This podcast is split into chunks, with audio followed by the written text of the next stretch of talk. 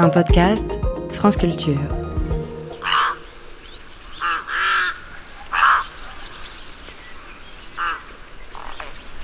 Ce que vous entendez, ce sont des cris, des bavardages de corbeaux freux. Le grand corbeau, la corneille noire, la corneille mantelée et justement les corbeaux freux sont les quatre espèces de corvus, les corbeaux typiques, les corbeaux vrais. On les confond souvent, sauf la corneille mantelée qui semble revêtue d'un gilet gris. Elle est rare en France, mais très répandue en Europe de l'Est. J'en ai vu beaucoup à Berlin par exemple. Le freux adulte, lui aussi, est facilement reconnaissable. La base de son bec est blanche grise. Sa peau est nue à cet endroit, peut-être parce qu'il passe beaucoup de temps à piocher dans la terre comme un paysan. D'ailleurs, son nom scientifique est Corvus frugilegus. En gros, ça veut dire le vendangeur, le cueilleur. Le freux se distingue aussi de ses trois autres cousins par le fait qu'ils forment de grandes colonies, qu'on appelle les corbotières. Ils sont donc grégaires et plutôt migrateurs. Les trois autres vivent en couples territoriaux, en général à l'année, sur le même territoire. Si je vous parle du freux, c'est qu'avec la corneille, il est un des oiseaux les plus pourchassés de France. C'est notamment le cauchemar de beaucoup d'agriculteurs. Et dans ce deuxième épisode, nous allons voir que malgré ces massacres, les populations de corvidés se maintiennent. Comment est-ce possible? Deuxième épisode. Survivre à l'extermination. En France, il y a 19 espèces d'animaux indésirables. Autrefois, on disait nuisibles, et aujourd'hui, on parle plutôt d'ésode. C'est un acronyme qui signifie espèces susceptibles d'occasionner des dégâts. Parmi elles, il y a cinq oiseaux, et parmi ces cinq oiseaux, il y a quatre espèces de corvidés. Ces quatre espèces d'oiseaux maudits et massacrés en permanence chaque année sont la corneille noire, le corbeau freux, le jet des chênes et la pie bavarde. Et pour info, le cinquième, c'est l'étourneau. Vous savez, cet oiseau dont les nuées forment ces belles arabesques dans le ciel qu'on appelle des murmurations, du bruit de leurs petites ailes. Alors pourquoi les corvidés sont tellement régulés? D'abord parce que les agriculteurs les accusent, et ils ont raison, d'être des pilleurs de récoltes. Plus exactement, des pilleurs des graines semées, ce qu'on appelle les semis, et des jeunes pousses. C'est le cas des corneilles, des freux et des choucas. Ils sont aussi accusés, encore à raison, d'être des pilleurs de nids et des tueurs de tout petits gibier. Ça, ça concerne surtout les geais et les pies, et c'est les chasseurs qui disent ça. Alors, on va tout de suite régler la question du pillage de nids avec Valérie Dufour, notre spécialiste du comportement des corvidés. J'entends aussi souvent des gens me dire ah euh, il y a de plus en plus de corvidés et il y a de moins en moins de petits oiseaux, euh, ça doit forcément être connecté. Alors ça, c'est vraiment euh, pas vrai du tout. Hein. Il y a des études qui ont étudié l'effet de la prédation des nids de petits euh, passereaux par les corvidés. Alors, en général, on a des prédations qui sont avérées. Il y a, des oiseaux, effectivement, des corbeaux qui vont aller attaquer des, nids d'autres oiseaux. Mais ce qu'on a pu montrer, c'est que, en général, les petits passereaux qui étaient prédatés relançaient une reproduction juste derrière. Donc, ils vont pas forcément échouer complètement dans leur reproduction. Et globalement, les, les quelques études qui étudient ce phénomène montrent qu'il n'y a pas d'effet sur la survie de ces populations. En revanche, les dégâts qu'ils causent aux récoltes sont bien réels. Ils sont moins spectaculaires, mais tout aussi importants que ceux des sangliers. Lorsque des freux se posent dans un champ, ils mangent toutes les semailles, sillon après sillon. Et en conséquence, les agriculteurs sont obligés de ressemer plusieurs fois. Ça coûte cher et ça les énerve, c'est tout à fait compréhensible. Les corvidés sont des opportunistes omnivores. Il faut savoir que pour nourrir leurs oisillons, leurs besoins en protéines augmentent.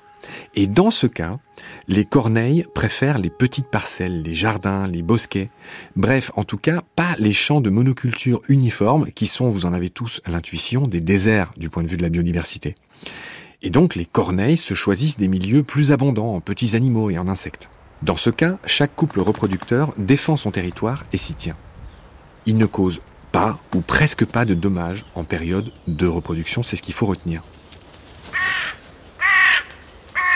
Si on élimine ce couple, bah, ce qui se passe, c'est que soit il est remplacé par un autre couple de corneilles, soit il y a des jeunes corneilles qui vont pouvoir venir en plus grand nombre ben, squatter un petit peu l'espace. Ces jeunes en question, bah, ça va être des animaux qui sont en dispersion, euh, qui vont se déplacer d'un site à l'autre et qui vont pouvoir être regroupés à plusieurs au même endroit à un moment donné. Ces juvéniles dont parle Valérie forment des troupes avec des célibataires et des veufs. Et ce sont majoritairement eux qui s'attaquent aux champs cultivés. Et c'est donc pour ça qu'ils sont massacrés par millions chaque année en Europe. Sur la période jusqu'à 2018 à peu près, où on avait environ 1 150 000 corneilles tuées en Europe, 600 000, 600 000 freux euh, tués en Europe. Donc on est à plusieurs millions d'oiseaux tués parce que c'est sans compter les gels, les pies, etc.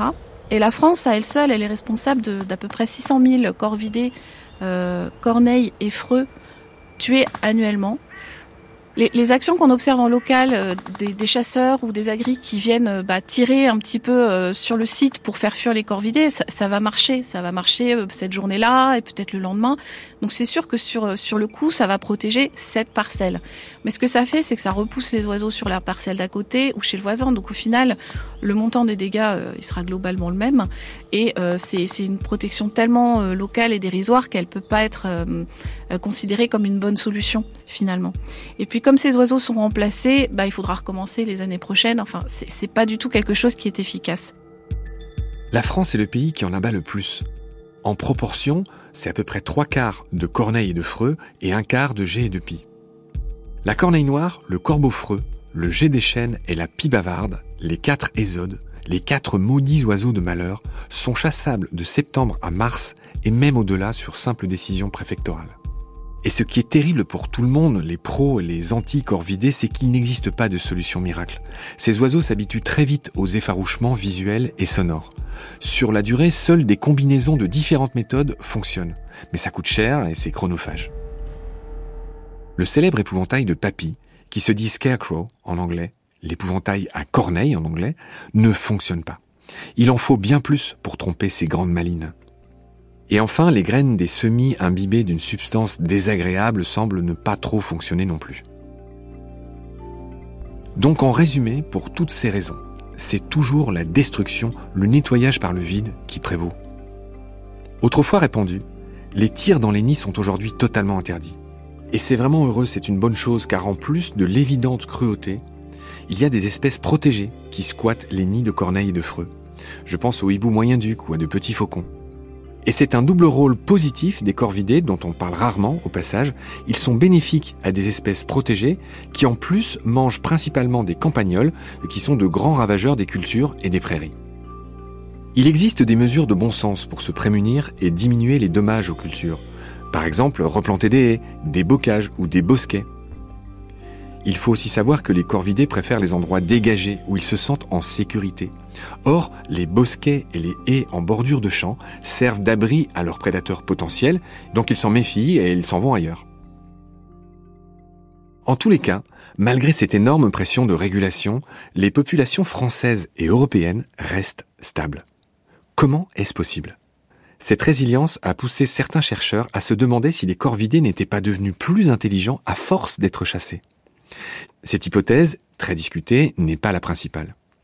De fait, l'hypothèse privilégiée passe par une socialité très efficace et avantageuse pour l'espèce. Le vivre ensemble génère de l'intelligence, en tout cas chez les corvidés. Ils sont en permanence en compétition, en coopération, en tout cas en train de communiquer. Et même chez les grands corbeaux et les corneilles qui ne forment pas de colonies, les juvéniles commencent leur vie en petits groupes. Mais qu'en est-il du freux? Le plus sociable des corvidés. Le corbeau freux, c'est un animal social avec des couches sociales très complexes dans sa société. D'abord, il est un individu, puis il a un, un appareillé, donc il vit en couple, et ces couples vivent ensemble pour former un sous-groupe qui va être globalement stable sur l'année. Et ces sous-groupes se rassemblent à la reproduction, donc pour faire des grandes colonies, et puis se séparent le reste de l'année et se retrouvent parfois en très grand dortoir en septembre ou en novembre, en hiver en gros. Et ça veut dire que c'est très compliqué pour eux parce qu'il y a plusieurs couches comme ça, le couple, le sous-groupe, euh, la, la colonie. Et on pense que ces oiseaux sont du coup très sociaux et que ça peut avoir influencé leurs compétences cognitives. Ça peut être connecté à leurs compétences cognitives.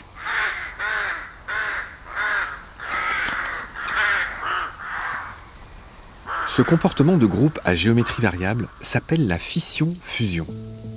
Les animaux se regroupent c'est la fusion, par exemple pour dormir ensemble dans des dortoirs. Et ils se séparent en sous-groupes, c'est la fission, par exemple pour aller chercher de la nourriture en petits groupes séparés pendant la journée. On retrouve ce mode d'organisation sociale chez les primates, les éléphants, les cétacés comme les cachalots ou encore chez les lions. En plus de ces interactions sociales nombreuses, les jeunes corbeaux apprennent beaucoup durant leur longue adolescence.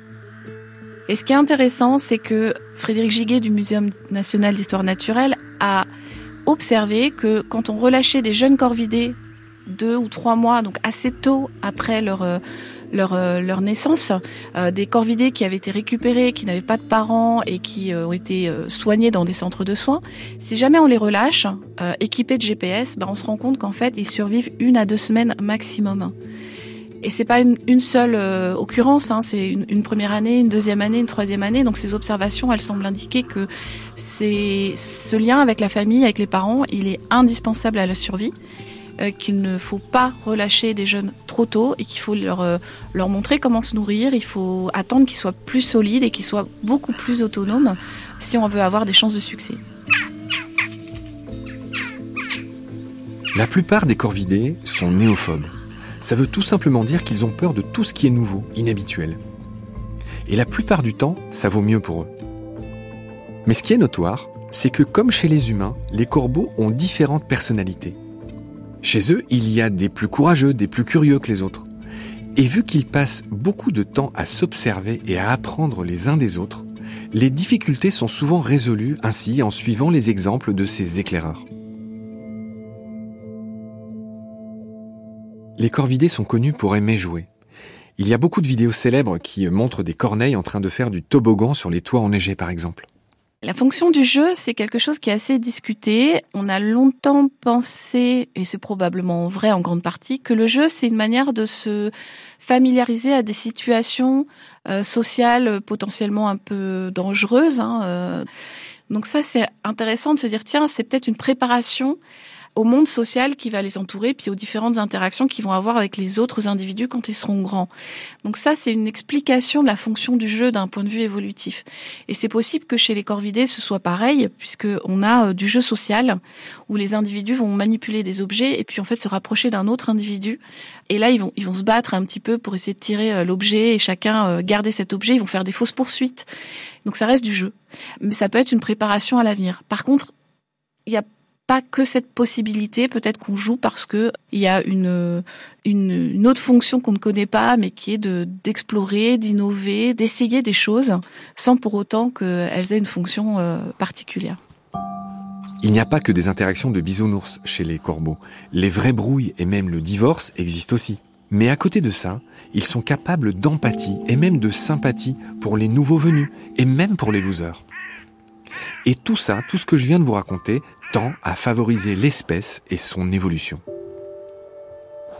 Vous l'avez compris à travers tous ces exemples, les corbeaux ont une vie sociale riche. La conséquence, c'est qu'ils sont mieux résilients aux aléas et c'est ainsi qu'ils résistent mieux au massacre.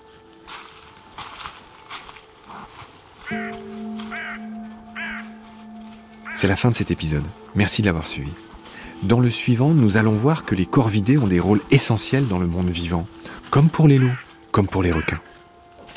Et ça ne paraît peut-être pas très noble, mais leur rôle de charognard, qu'on pourrait aussi appeler épurateur ou recycleur, est absolument essentiel. Et là encore, nous allons voir que leur intelligence sociale les rend plutôt très efficaces au moment de repérer et de partager un cadavre.